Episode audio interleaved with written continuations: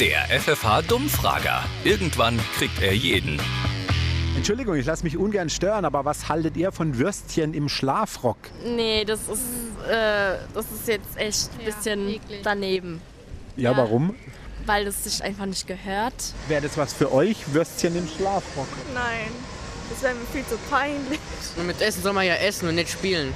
Also mein Bäcker, der hat Würstchen im Schlafrock. Dann werden viele Leute sozusagen diesen Menschen da angucken und denken, okay, was ist mit dem jetzt los? Wieso hat er jetzt irgendwie so Würstchen an? Bei uns im Ort, der Bäcker, der hatte schon mal 20 Bienenstiche. Was sagst du dazu?